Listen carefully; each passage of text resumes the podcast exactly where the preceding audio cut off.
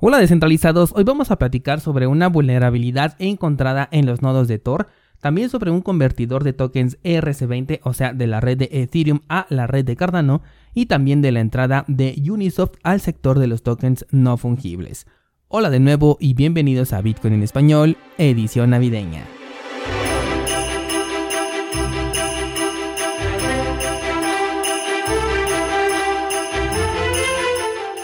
El precio de Bitcoin intentó superar ayer la resistencia de los 52 mil dólares sin mucho éxito. Ayer justo te comentaba que si no conseguía superar la resistencia podríamos esperar un nuevo movimiento bajista en el corto plazo y parece ser que es lo que vamos a ver. Tenemos por debajo una zona de soporte que está entre los 40 y los 42 mil dólares y es donde el precio podría conseguir un nuevo soporte para dar un impulso. Si rompiera este soporte entonces ya el escenario se volvería todavía más negativo ya que de por sí estamos considerando o al menos yo estoy considerando este punto como un mercado bajista tal como te lo expliqué el día de ayer. Por su parte, las altcoins están en el mismo camino de estabilidad con tendencia a bajar un poco más, aunque si escarbamos podemos encontrar ligeras eh, ganancias en algunos proyectos como por ejemplo Tesos, que después de acompañar al mercado ha conseguido una apreciación superior al 50% en los últimos días. Y esto se debe a que Tesos ha sido la red elegida por Ubisoft, la empresa francesa de videojuegos detrás de franquicias como Assassin's Creed, Just Dance o Rayman para la creación de tokens NFT de una de sus franquicias más populares. Te estoy hablando de la franquicia de Tom Clancy's, un juego táctico que ahora tendrá tokens NFT de la franquicia que van a poder ser comercializados entre los jugadores.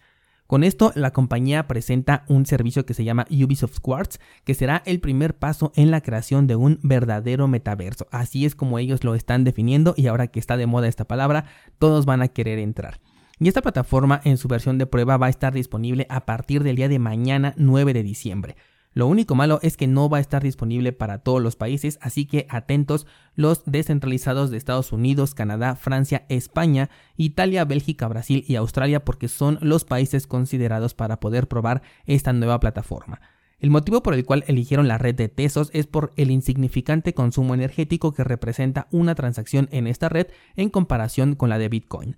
A mí me parece esto un argumento que sí es verídico, pero muy poco sólido como para haber elegido a la red de Tesos solamente por eso. Y bueno, tecnológicamente hablando, Tesos tiene el premio a la mejor tecnología implementada en una blockchain, o sea, sí es bastante eficiente y potente, pero siento que debe de haber otras razones por las cuales eligieron esta red, que además es de las menos populares si la comparamos, por ejemplo, con la de Solana, Ethereum, por supuesto, e incluso Polkadot. Aunque tampoco debemos de dejar fuera que Ubisoft no es una empresa nueva, es un gigante del sector de los videojuegos por lo que seguramente saben perfectamente lo que están haciendo. Piensan lanzar una colección de tokens NFT que van a ser gratuitos. Estos los van a lanzar el día 9, 12 y 15 de diciembre. Obviamente será para los primeros usuarios que participen en la versión de prueba y se espera que exista otro lanzamiento para el próximo año, posiblemente en donde ya puedan entrar jugadores de otros países.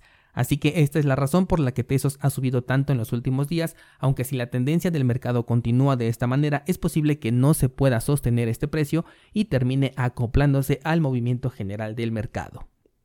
Cambiando de tema, tenemos una vulnerabilidad encontrada en los nodos de Tor. Bueno, en realidad se trata de un uso malicioso de estos nodos y es que están buscando conexiones en línea relacionadas con criptomonedas como por ejemplo la que ofrecen los mezcladores. Con esto lo que consiguen es cambiar la dirección final por una que les pertenece para que de esta manera se puedan hacer con los bitcoins de las personas. Lo que hace de manera un poco más técnica es cambiar las solicitudes seguras de tipo HTTPS por las que se manejaban antes que son las HTTP. ¿Alguna vez has entrado a una página web y te sale una ventana color rojo que te informa que tus datos pueden estar en riesgo porque estás en una página sin la seguridad mínima necesaria? Bueno, pues eso es lo que ocurre cuando no tienes el HTTPS. Si entras, por ejemplo, a la página de cursosbitcoin.com, verás que tiene al principio ese HTTPS al inicio de la dirección porque es el mínimo para las páginas web. Tor normalmente ha sido una de las principales sugerencias para mantener la privacidad al momento de realizar transacciones con criptomonedas, sin embargo con esta red de nodos maliciosos lo mejor sería reemplazarlo por el uso de una VPN, que no deja de ser un proveedor privado, pero por el hecho de que este está incentivado, pues te entrega una mayor seguridad, ya que cobra por el servicio que está ofreciendo. Otra opción menos costosa es instalar alguna aplicación que permita arrojar una advertencia cuando se acceda a una web con el HTTP que es el que se puede vulnerar. De esta manera puedes eh, evitar proseguir con la interacción cripto si es que la seguridad no es la óptima y para esto hay una extensión que se llama HTTPS Everywhere que hace justamente esta función. Por último, te quiero comentar que la red de Cardano ya tiene su primer convertidor de tokens ERC20. Esto quiere decir que vas a poder convertir tokens de la red de Ethereum a la red de Cardano al menos por ahora en su versión de prueba. De hecho, te has dado cuenta que muchas aplicaciones en este momento están lanzando ya su versión de prueba en Cardano. Ya van varias notas que te comparto con esta frase de versión de prueba dentro de la red de Cardano. Y es que te decía que con el anuncio de Swap otras empresas comenzarían a mostrar sus cartas también porque saben perfectamente que están en una competencia en donde los primeros de cada uno de los servicios van a tomar mucha fuerza. Llámese DeFi, préstamos, los exchanges descentralizados y por supuesto los puentes que nos permiten migrar tokens de una cadena a otra, sobre todo de la de Ethereum que en este momento sigue siendo la más popular.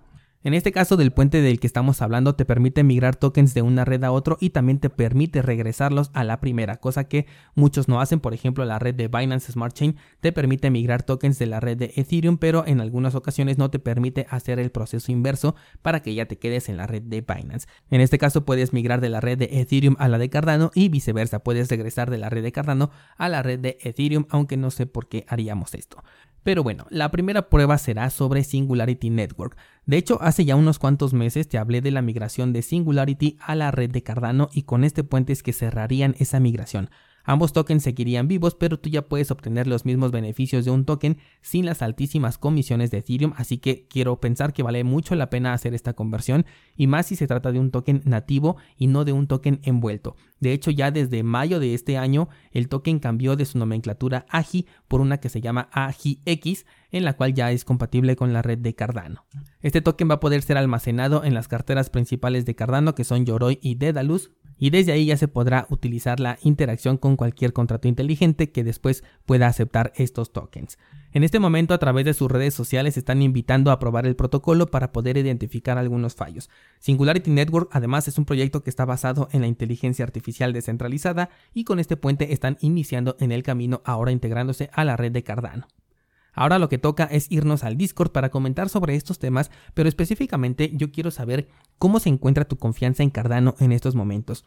Te lo pregunto porque he visto algunos comentarios nerviosos por la poca apreciación que ha tenido el token y sobre todo por la gran caída que inició después de que alcanzó el máximo histórico un poquito por arriba de los 3 dólares. Además de que hemos visto una evolución un poco lenta si la comparamos por ejemplo con proyectos como Solana, como Polkadot, que han evolucionado de manera más rápida tanto en la apreciación de su token como en la integración de aplicaciones. Sin embargo, esto ha sucedido así porque las aplicaciones están programadas de una manera muy similar y Cardano ha hecho un desarrollo desde cero en el cual no se podían hacer las cosas de la misma manera, por eso se llegó incluso a manejar como que había un error dentro de Cardano, pero muy pronto veremos que la red de Cardano también ya tendrá sus propias aplicaciones y yo considero que esto le va a dar un muy buen impulso no solamente a la red, sino también a la apreciación del token. No olvides que tenemos nuestro pool de Cardano 7 pool en el cual puedes delegar tus tokens y conseguir recompensas mientras esperamos esta ansiada apreciación. Te dejo más información en las notas de este programa para que puedas delegar tus tokens con nosotros si es que te interesa